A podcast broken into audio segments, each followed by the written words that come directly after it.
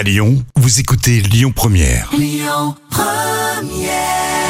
7h10h, tous les matins à Lyon, le grand direct, Manila Mao. Depuis le début du mois de juin et durant tout l'été, vous allez pouvoir exprimer votre, vos espoirs et vos envies à la gare de Lyon par Dieu. Et pour en parler ce matin, j'ai le grand plaisir hein, de recevoir Christophe Rioux, qui est enseignant et chercheur. Christophe, bonjour, bienvenue. Bonjour. Alors vous avez mis en place un tableau euh, à la gare de Lyon-Pardieu.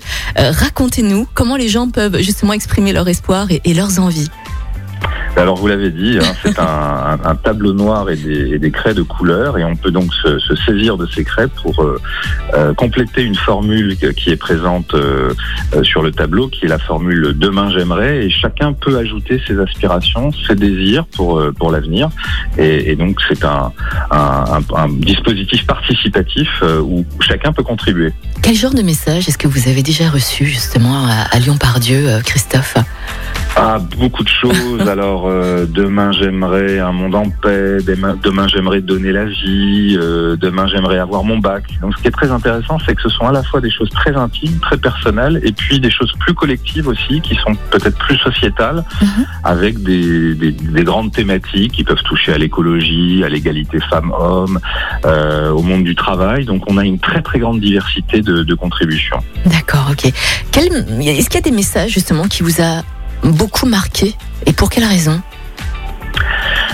Peut-être ce que je viens d'évoquer, c'est-à-dire je ne pensais pas que euh, les, la dimension sociétale, c'est-à-dire les grands thèmes de société qui nous agitent aujourd'hui et puis qui ont une actualité, euh, euh, seraient aussi présents. Je, je, je pensais que l'intime, le, personnel euh, aurait, aurait peut-être plus de place, mais ce qui est frappant et, et- et étonnant, Mhm. euh, bah, c'est que les gens, euh, quand on leur demande demain j'aimerais euh, de, de compléter cette formule, euh, pensent à la planète, euh, pensent, euh, pensent, euh, pensent à la société, au collectif. Ouais.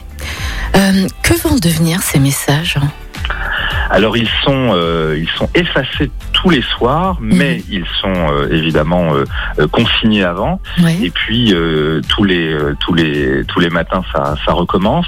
Et à partir de ce gisement de mots, puisque ce sont des mots en fait, ce sont des phrases, on va faire un travail d'analyse, euh, une analyse assez détaillée, euh, qui va permettre dans un second temps de faire une restitution euh, à la fois euh, scientifique et artistique. Mhm, D'accord.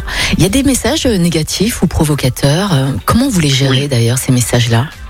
Oui, il y en a forcément. euh, euh, on, on- on a un, un principe de libre expression, donc euh, l'idée c'est que c'est véritablement donner la possibilité à chacun de euh, de, de s'exprimer. Alors ça peut ça peut concerner des, des- des- vous savez, on parle toujours des trains qui ne sont pas à l'heure. Mm. Ouais.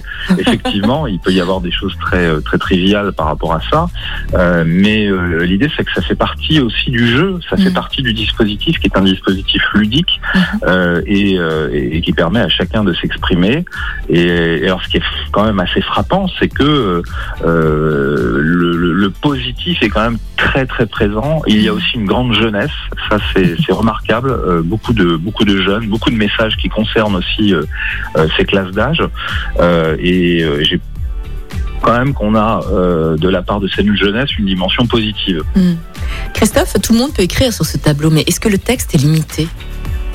Alors vous avez une vous avez une ligne, euh, donc euh, vous avez euh, le début de la formule. Demain j'aimerais, ensuite Mhm. une ligne, hein, comme à l'école, sur Mhm. laquelle vous pouvez écrire. Mais alors ce qui est fabuleux, c'est que les gens débordent, c'est que les gens retournent, c'est que les gens euh, attaquent par les côtés, c'est Ouais. que quand quand le quand les tableaux sont pleins, on va au dessus, en dessous, à droite, à gauche. Donc en fait on a une liberté totale.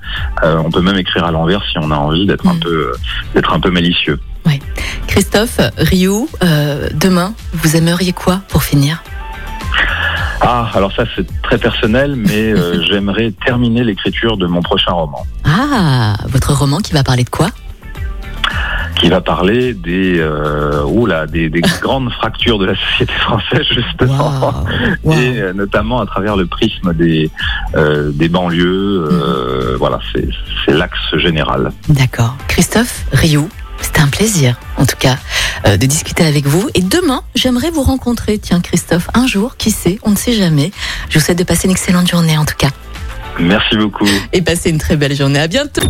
Écoutez votre radio Lyon Première en direct sur l'application Lyon Première, lyonpremière.fr et bien sûr à Lyon sur 90.2 FM et en DAB+. Lyon Première